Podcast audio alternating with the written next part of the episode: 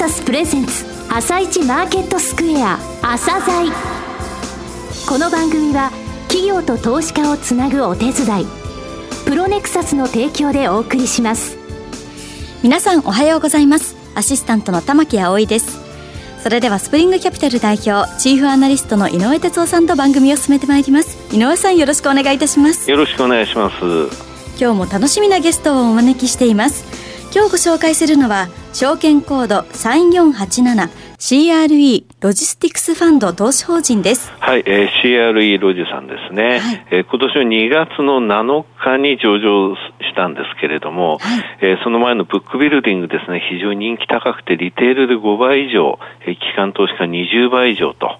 えー、3、4年で資産規模1000億円ということを歌ってますので、うんはい、えー、特にですね、スポンサー会社の CRE ってどういう会社なのか、はい、そのスポンサー会社とのつながりの部分をよくお聞きください。はい。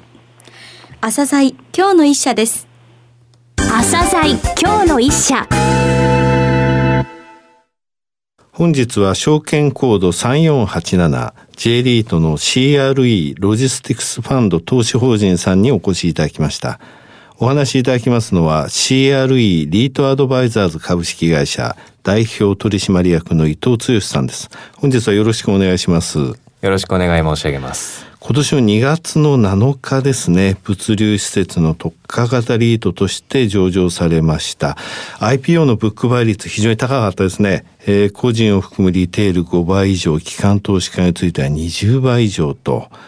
さて、上場時のポートフォリオは7物件、取得価格ベースの資産規模477億円でしたが、えー、ファンドの特徴として3つ、えー、掲げられています。ロジスクエアに重点を置いたポートフォリオ、えー、長期安定的な資産運用、そして明確な外部成長戦略と、この3点を順にですね、ご説明いただくことがこのリートを理解してもらう近道だと思います。まずはロジスクエアに重点を置いたポートフォリオ、この部分についてお話しください。はい。えー、これはあの質の高いポートフォリオの構築をいたしたものでございまして、はい、ロジスクエアとはこのリートのスポンサー会社である株式会社 CRE が手掛けてきた物流施設のブランド名でございます。はい、現在私どもが保有している7つの物件は全てこのロジスクエアのブランドが冠されておりまして、はい、埼玉県に5物件、うん、茨城県と佐賀県の鳥栖にそれぞれ1物件を保有しております。そのためですね、現在の投資比率は首都圏に94%となってございます。はいはいこれらの物件はすべて需要の高い高立地の物流施設でございまして、80%超の施設がインターチェンジから3キロ未満と、はい、極めて資金性を誇っております。うん、また平均築年数も1.5年と極めて築浅の物件で占められております一方で、はい、取得時の鑑定 NOI 利回りについては5.0%と比較的高くなっておりまして、うん、そうですね。はい、はい適切な価格でスポンサーから物件を取得したことがお分かりいただけると思います。平均築年数非常に新しいですね。はい。えー、上場リートの中では最も若い、うん、はい、ポートフォリオだと考えております。入れましたってことですね。はい。はいまたこの保有する7物件のうち4物件についてはいわゆる BTS、はい、ビルドトゥースーツというですねえー、特定の企業向けにそのご要望をふんだんに取り入れた、はい、あそうした開発をしております物流施設でございます。ただそうであってもですね、えー、汎用性は損なうことなく設計はあのされております。はい。まあ、それ以外の物件も含めまして、えー、テナント様のニーズを満たすために必要である立地、えー、基本仕様、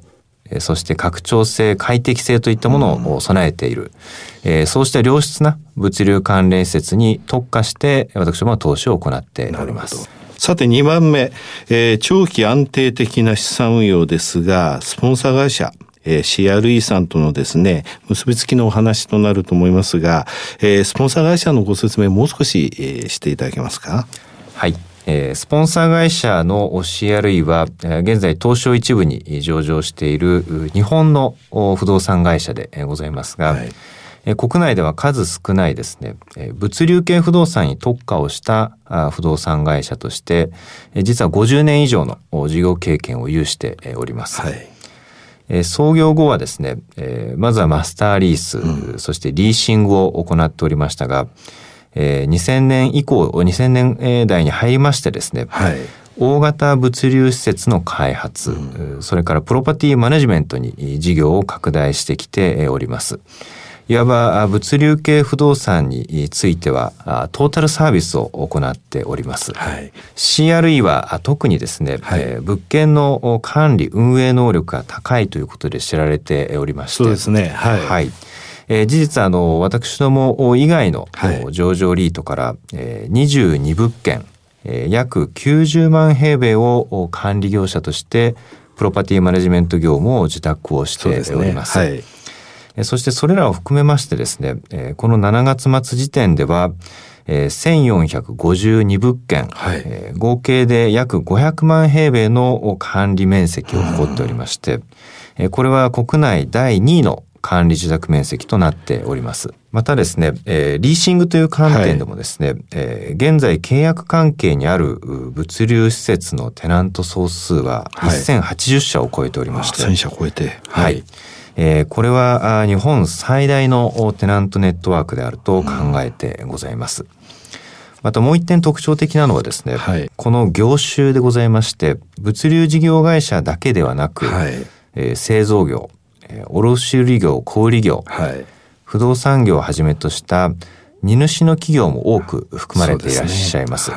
はい、この点非常に多様な業種のテナントニーズに対応してきているとこうした強みも CRE は持っております。そういう部分があの BTS ビルドトゥースーツにも生かされてるってことですよね強みとして、はい、はい、はい、このプロパティマネジメント力に加えて同様に高いリーシング力を有しておりますので、うん、日本の物流不動産分野ではですねこの最大級の管理人員が在籍をしていると、こういうことになっております。はい、まあ、これらのリソース、能力を私ども本投資法人のですね、運用に活用しているということも私どもの大きな特徴で、えありまして、え上場来、稼働率は100%を維持しております。はい。また、この6月末時点で、テナント様との平均賃貸借残存期間、はい、これは7.6年と非常に長い。長いですね。はい。7.6年。はい。確保してございます。うん、えこれは、あの、長期安定的な分配金に、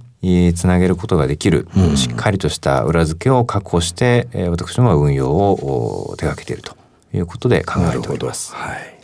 えー、3番目ですが、今お話しいただきましたスポンサー会社 CRE との、えー、強力な連携も含まれていると思われますが、明確な外部成長戦略、えー、この部分についてお話しください。はい。私どもはですね、当初よりあの資産規模1000億円までの早期達成とこういう点を掲げてございますが、はいうん、それを可能とするためにはですね、スポンサー会社のパイプラインを有効に活用するといったことが必要だと考えております。はい、CRE とは強力なスポンサーサポート契約を結んでおりまして、CRE が自社で開発し、保有する物流関連施設のすべてについて、えー、私どもリートが取得する機会の提供を受けることになっております。なるほど。はい。えー、CRE が開発を終えた物件、えー、今後開発を計画している物件、うん、えー、あるいはグループの死亡ファンドで運用中の物件、はい、えー、全て合算してですね、えー、現在10物件、はい、えー、合計で32万平米のパイプラインを確保しております。なるほど。私ども現在保有する施設は7物件で、えー、合計21万平米でございますから、はい、運用資産を倍以上に成長させることができる裏付けをすでに確保してございます。そうですね。1.5倍ぐらいのパイプライン物件があるということは、今現在の資産規模を考えますと、言われていた1000億円の早期達成っていうのは、もうこのこれらの物件でということですね、はい、逆に言えばこの1000億円を意識したパイプラインですね。ここの部分っていうのは。はい、うん、あの十分意識をした上で準備をなるほど、はい、えー、進めてまいりました、はいまたですね、このパイプラインを確保していることということに加えて、もう一点重要なことがございます。はい、えそれは適正な価格で物件を取得することでございます。この点につきましてはですね、スポンサーときちんと連携をした上で取り組んでまいりたいと考えています。まず当初からね、鑑定 NOI 利回り5%ですから、あの、その部分についてはもうすでに適正な価格で取得されたということは分かってますので、これからもここの部分をきちんと守っていくということですね。はい。さて、新聞報道等でですね、一部では物流施設、えー、随分大量供給されて、えー、この先どうなんでしょうという話がありますが、市場環境についてどういうふうにお考えですか、えー、私どもはその点については全く心配をしてございません、はい、えー、市場環境としては非常に堅調であると考えてございます。うん、多くの皆様、あの、アマゾンや楽天といったサービスをお使いになられていると思いますが、はい、えー、この個人消費における e コマースの市場規模というのはですね、はいえー、具体的には2010年には約8兆円規模であったものが、はい、えー、2017年には約16兆円と、うんはい、倍に膨らんで、えー、ございます。7年間で倍ですね。はい、はいまあ、一方でこの消費全体に占めるこの e コマースの割合っていうのは日本においてはまだ5.8%程度でございまして、はい、アメリカにおいてはこれが8.9%、うん、非常にあの日本に対して割合が高いんですね。そうですね。まあ、その点勘案しますと、日本においても今後、この e コマースの割合というのは膨らんでいく、すなわち e コマースの市場規模が大きくなっていくということを私どもとしては想定をしてございます。またあの別の観点ではですね、はい、この 3PL サードパーティーロジスティクスといった、はい、あの市場規模も極めて堅調に拡大をしております。はい、具体的にはですね、2009年に約1.3兆円程度であった市場規模が2016年にはちょうど2倍の2.6兆円まで拡大をしておりまして、まあ、こうした需要が堅調に推移している間においてはあの開発される施設というのは順調に埋まっていくのかなと、私どもは考えております。さて、資産規模1000億円の早期達成ですね。えー、達成された後ですね、ロードマップみたいなものも描かれてますか？えー、まずは、あの、上場から2、3年程度で、えー、資産規模1000億円の達成ということで申し上げてまいりましたので、うん、えー、まずはそこを目指すとい。うことですが、はいえー、その次の段階を私どもは成長ステージ2と位置づけてございます。えー、この黄金についてはですね、大型マルチテナント施設のロジスクエアの取得、はい、これはスポンサーからの取得となります。ね、うん、あるいはですね、えー、第三者からの物件の取得と。他の、はい、えー、スポンサー以外からもということですね。はいうんまあ、規模が大きくなった後については、この分散の効いたポートフォリオの構築ということで目指してまいりたいと考えておりまして、まあ、いわば1000億は、あの、私どもゴールではなく、はい、あの、通過点だと考えておりますので、いち早くこの成長ステージ2に移行してまいりたいと考えております。最後になりましたが、リスナーに向けて一言お願いします。本年2月に上場したばかりではございますが、テナントとの長期賃貸借契約を裏付けといたしまして、安定的に分配金を創出することが見込まれております。今後、早期に追加で物件を取得いたしまして、増配という形で投資主の皆様のご期待に沿ってまいりたいと考えておりますので、引き続きよろしくお願い申し上げます。伊藤さんどうもありがとうございました。ありがとうございました。今日の一社 CRE ロジスティクスファンド投資法人をご紹介しました。さらに井上さんにお話しいただきます。えこちらあの物件がですね非常にいい物件なんですよね。えー、あのインターチェンジから近い、それからあの交通機関からも近いんですよ。つまり、あの駅ですね。はい、ですので、えたくさんのじゅあの勤められている方が、えー、通勤に非常に便利というところなんですよね。はい、そして築浅と。で、CRE というスポンサー会社、東証一部の不動産業の会社さん、3458ですね。はい、こちらご覧いただきますと分かりますけれども、お話にもありましたけども、えー、国内第2位の管理住宅面積なんですね。えー、つまりね、他のリートも、えー、この CRE さんにですね、えー、管理受託をお願いしてるんですよ、たくさん。えー、それがもう22物件90万平米あるということなんですよね。ですので、スポンサーがそういう会社さんですと。はい、ですので、1000億円って言われているところっていうのは、それほど難しい数字ではないでしょうね。ちゃんとあの、鑑定の i 利回りで5%と、非常に適正価格で CRE さんから買ってるというところも、えー、評価していいと思いますので、はい、えー、これから先1000億円を通過点として、はい、その後このリートは 3, 3年後ぐらいですかね、2、3年後に、えー、どういう方向性を出すのかというのは非常に楽しみですね。はい、物流施設まだまだ、えー、大丈夫ですよ。今日のお話にもありましたけれども。はい。はい。じゃ今後も楽しみですね。はい。それでは一旦お知らせです。企業ディスクロージャー IR 実務支援の専門会社プロネクサス上場企業のおよそ6割2200社をクライアントに持つこれはアジア証券印刷の時代から信頼と実績を積み重ねてきたからこそ。さらにプロネクサスが目指すのは企業と投資家をつなぎ日本の株式市場を活性化させることです。プロネクサス私たちは個人投資家の皆さんを応援します。井上哲夫。今日のストラテジー。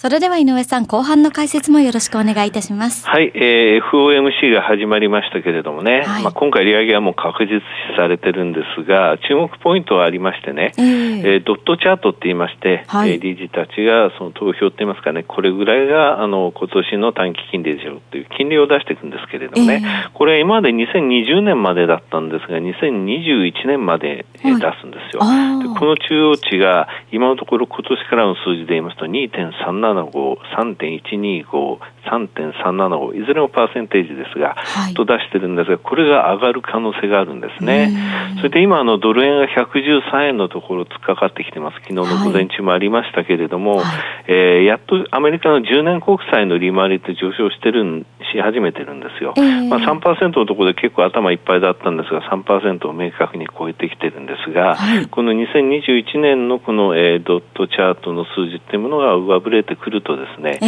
ー、また金利は上昇、まあ、債券としては売られるんですが、はい、そこで金利格差が出てくる可能性があるということなんですよね。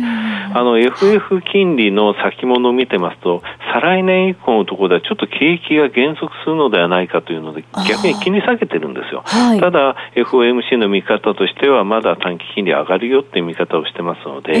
ー、インフレを抑える、そして景気についてもまだまだ拡大するっていうところを、えー、示唆できるかどうかですね。はい、日経平均上がってきました。7連投ですね。というか、この10日間で9日間上昇、7.3%も10日間で上げてるんですけれども、はい、え金塚言われてもいるんですが、先週のところでもまだそうでも、そういうタイミングではないというお話しましたが、えー、日経平均のね、えー、1株当たりの利益、EPS というものを計算してみますとね、はい、これがあの今年の5月の中旬、つまり3月決算銘柄の決算が出揃った段階では、今年、えー、金融4業種を除くとですね、実は6%減益だったんですよ、最初。それが第1クォーター、第1四半期の決算発表終わったら、はい、これは前年並みには戻ってきてるんですね。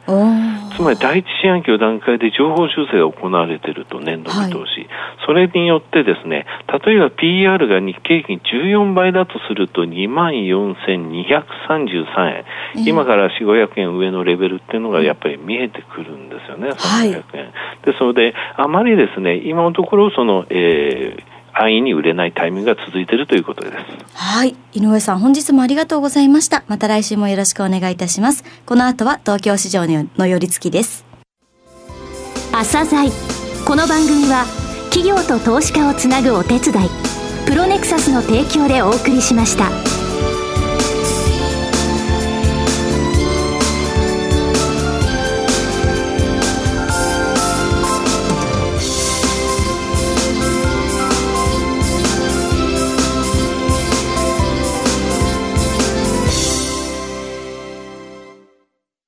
24時間世界で動き続ける。株式市場投資家は瞬時の判断を求められる毎日読む日経があなたの判断をサポート。市場に挑むための習慣一歩先を読む習慣を日本経済新聞お試し1週間無料。お申し込みは日経よく読むで検索。日本経済新聞社のオンライン株式投資情報サービス日経会社情報プレミアムがこの秋進化しました。災害による損失、不祥事や処分、時時刻々発表される企業のリスク情報をマイページで一覧できるようになりました。また有料株の選別ツールにグローバルを追加。世界で稼ぐ企業を簡単にふるいにかけられるようになりました。先進テクノロジーを搭載した日経会社情報プレミアムが投資戦略からリスク管理までエスコートします。詳細お申し込みは日経会社情報プレミアムで検索を。